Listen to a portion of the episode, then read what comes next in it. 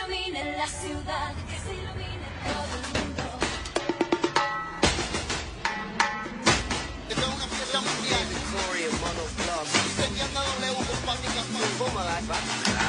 Se puede volar, puede por un cañón. 动听全天候体育第一台，欢迎各位在这个时间段继续来锁定我们的五星体育广播 FM 九十四点零来收听今天为您带来的非常世界杯。各位晚上好，我是小松。我是何佳，我们的节目在休整一天以后再次回来了。哎，其实这两天咱们申城也一直下雨啊，是雨刚停，所以今天有点阴霾，昨对天雨是下得非常大。哎，所以下雨了，是不是还要有一颗快乐的心呢？我觉得一定要有。而且呢，明天凌晨开始，这个世界杯的淘汰赛即将开始了，嗯，又是一个个不眠的夜晚啊。这个当然，我们第一小时的话题说没球看，您干嘛去了，是对吧？嗯，都可以和我们继续取得互动和交流啊。嗯好了，接下来这一趴呢，马上来到我们的非常对报。那今天也是再一次了，非常开心的请到了是来解说世界杯的三强选手之一，我们的李霄钦走进我们的直播间，当然也是我们的人气王啊，小李你好，嗨，何佳老师好，小松老师好，又见面是了李小金啊，对，那这两天都在看球吗？啊，这两天有在看，哦，那昨天没看，干嘛去了？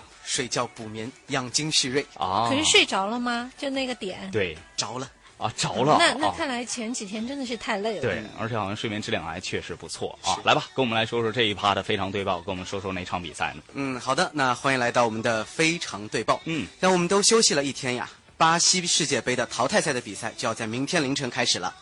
这巴西世界杯啊，成了美洲球队的天堂。首先开始的两场比赛，四支南美球队就将提前上演南美内战。呃，我们还是先来说说巴西和智利的这场比赛吧。嗯，毕竟啊，有东道主在里面，这场比赛的胜负很大程度上就得看内马尔和桑切斯这两大球星的对决了。这在巴萨吧，内马尔和桑切斯是队友。从今年表现来看，桑切斯其实并不比内马尔差多少。而到了世界杯的赛场，两人就必须为了一个八强席位要斗个你死我活了。嗯，内马尔呢，他其实很清楚桑切斯的实力。桑切斯啊，在意甲和西甲征战六年，当选过意甲的 MVP，在西甲进球的效率呢是最高的一个前锋。只不过这三年在巴萨似乎一直没有被得到重用。嗯，桑切斯是智利的国宝级球星，同样内马尔也是巴西的国宝。巴西少年三场小组赛打进四球，两场梅开二度，在这世界杯历史上，二十三岁以下的巴西球员在单届进球在四个以上的只有三个人。像贝利和罗纳尔多的成就啊，我们自然就不必多说了。还有一个就是内马尔，我们非常期待这两位巴萨球星可以在世界杯的舞台上上演火星撞地球般的较量。当然，除了球星对决，这场比赛在排兵布阵方面呢也非常有讲究。智利队啊是本届世界杯平均海拔最矮的球队，平均身高只有一米七十六。那我觉得这身高上的缺陷很有可能让球队在防空能力上吃亏，这也是巴西队可以利用的一个优势。嗯，啊，当然，足球比赛不只是身高和身体的比拼，至少在智利队看来啊，就无所谓，防不了高空轰炸，咱就不防了呗。最好的防守呀，就是进攻。这句 NBA 里的至理名言同样适用于智利这支球队。疯狂的进攻，比对手进更多的球，就是这支智利队的足球理念。嗯，虽然在巴西队和他智利队交手中他不占优势，但是相信智利在比赛中肯定不会改变自己的风格。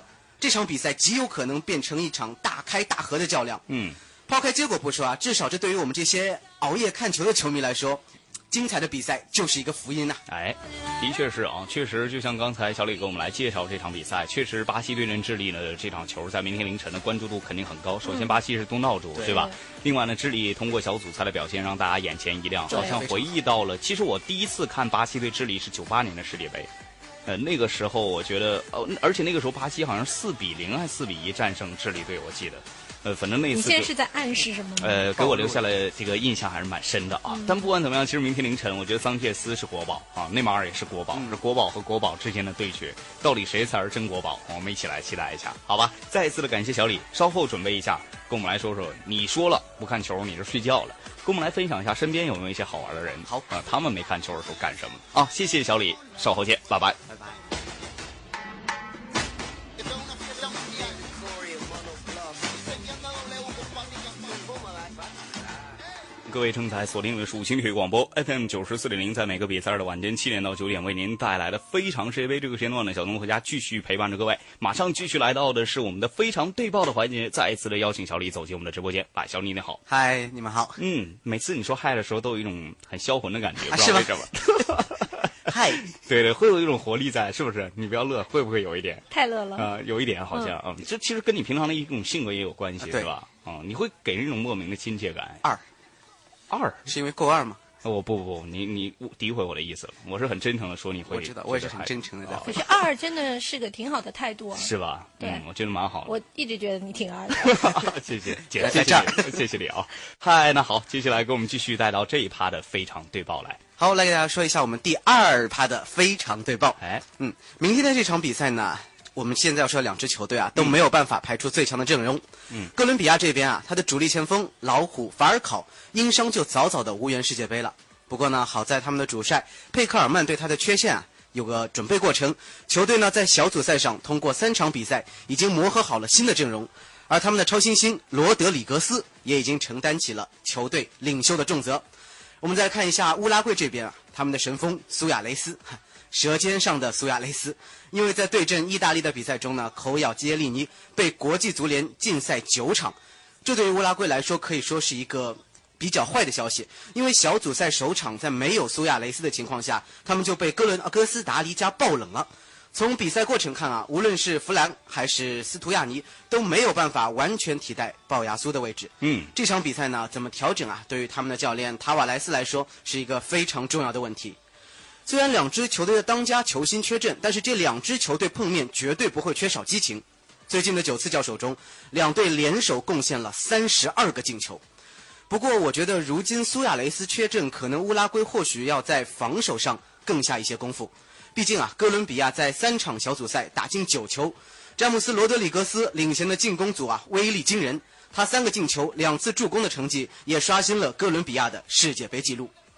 之前呢、哥伦比亚在世界杯上的最好战绩是打入十六强，现在看来他们很有希望创造纪录啊，第一次闯进世界杯的八强。嗯，呃，虽说少了苏亚雷斯，但是乌拉圭也有自己的优势，因为这场比赛啊是在马拉卡纳球场举行的。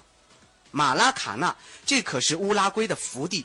一九五零年世界杯，他们正是在这个球场击败了巴西，拿到了世界杯的冠军。嗯，六十四年之后呢，他们自然也希望在这里可以延续更好的成绩。哎，那说完了乌拉圭和哥伦比亚的这场比赛，确实非常的精彩啊。呃，接下来我们就要聊聊今天的话题了，嗯说这个没球看，干嘛去了？刚才小李说他睡觉了啊，你身边的一些朋友，你沟通他们都干嘛呢？哎呦，我可以从朋友圈上再窥视他们的行动。会是窥视他们的行动好像有点小猥琐，看上去 啊。不过我喜欢，来跟我们说说好吧？嗯，好，那我最欣赏呢，其实是我的弟弟啊。你的弟弟是亲弟弟吗？还哎是并不是啊啊，并并不不是因为是他高考结束了嘛，所以哦就，考的怎 么样？不谈 了。好，懂的。好，那继续吧。他帮我报仇了。哦，为什么这我么嗯昨说天看呢？到他在那个朋友圈截了一张图，哦是西班牙十三比零大胜荷兰。啊，他是打游戏对，打游戏机嘛，啊可能是因为懂了没有球赛看，嗯然嗯嗯后啊，对于哥哥的喜爱的球队的一种啊保护也好，或者是复仇之心也好嗯嗯嗯，嗯啊，肯定在晚上偷偷玩游戏，哎，不能啊偷偷了嗯。考试考完的话，随便怎么玩都没明目事张胆的玩儿，对啊吧？嗯，这个是弟弟的一些没球看的做法啊，打游戏啊，还有其他的朋友嗯呃，还有一些朋友呢是做媒体的朋友，我觉得他们特别苦。哦，因为这个世界杯其实进行中和不进行中，对他们来说都是一样的。为什么这么非说常呢？辛苦啊！嗯因为世界杯期间，他们可能会要跟进各种报道啊，嗯或者写一些论文什么的。嗯那不踢了吧，他们也不能歇啊。他们首先要总结小组赛，嗯然后呢还要总结一些奇怪的规律，是嗯然后呢还要再开始看淘汰赛，嗯啊，数据啊，各种预测地啊，数据地啊，盘点地啊，嗯全部都要在那边啊。我看到他们厚厚的那个纸啊，就铺着都是，还说哈哈，今天没有球，好开心。啊，怪不得，其实呃，他他等于是我们同行了嘛，就是吧虽然嗯球停了哎，工作还得继人续。不对对对对对，所以还有什么其他奇葩的这个呃，哎呦，真有！真有啊？什么啊？身边的有一位女性球迷，哦，她在朋友圈发了一条很奇怪的东西，嗯她说：“急急急，今天晚上的比赛几点开始好， 等于他其实还不知道，对呃他不知道是休赛日，中间会休赛对吧细休一你给他回了吗？我没有，我起来床的时候估计他已经睡了。啊，怪不得的，嗯，挺好的。所以看得出来，大家可能在没有比赛的时候，每个人的这个状态啊、都不一样，对吧？所以我觉得其实这可能休赛一天呢，让大家也缓一缓，调整一下啊。明天凌晨的这几场比赛，我相信都非常的精彩对，，一定都等着了。哎，所以大家也可以共同来期待一下。再次的感谢小李啊，我们稍后见，谢谢，拜拜。拜拜。